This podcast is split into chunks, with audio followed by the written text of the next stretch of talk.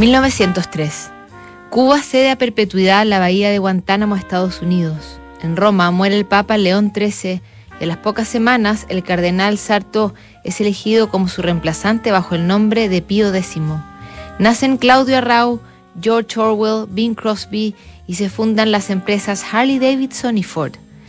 El matrimonio Curie junto a Antoine-Henri Becquerel reciben el Nobel de Física. Un amigo de Marie Curie hace de las suyas por esos años, invita a sus pretendientes a navegar, la seduce tocando el violín con su desmedida inteligencia y su pelo revuelto. Dicen los biógrafos de Albert Einstein que era casi irresistible para las mujeres y que en algún momento le llegaron a contar una decena de amantes simultáneas, dos Tony, una Estela y la espía soviética Margarita Konenkova entre ellas.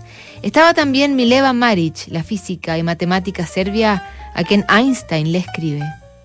Querida Fräulein Maric, por favor no te enojes conmigo por mantenerme alejado tanto tiempo.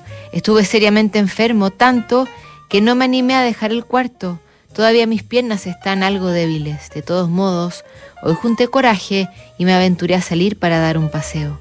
Le dije a la señora Bach que invitara a los huéspedes que lo desearan a una reunión y deseo que tú estés entre los que vendrán.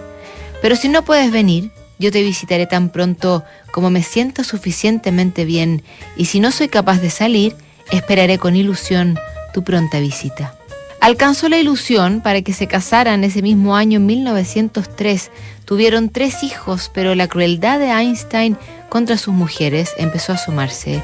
Podía ser considerado y compasivo como con sus amigas Marie Curie y Helen Keller, pero puertas adentro parece que era otra cosa.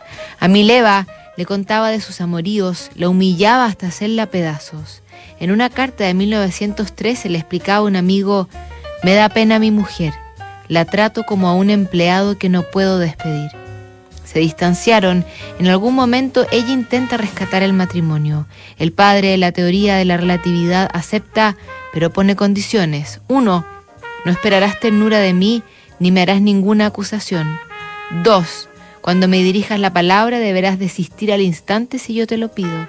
Tres, cuando yo te lo pida, debes salir inmediatamente de mi alcoba o de mi despacho sin oposición. Y así se hizo, pero no fue suficiente. Se divorciaron en 1919, cuando ya hace un buen rato sabía que Albert romanceaba con sus dos veces prima Elsa, quien se convertiría en su segunda mujer, a pesar de que, afirmó él en más de una ocasión, el matrimonio es el intento fallido de hacer que un accidente se convierta en algo duradero. Y si algo sabía hacer Einstein era ser preciso en sus conclusiones. La próxima semana seguimos revisando cartas aquí en Notables.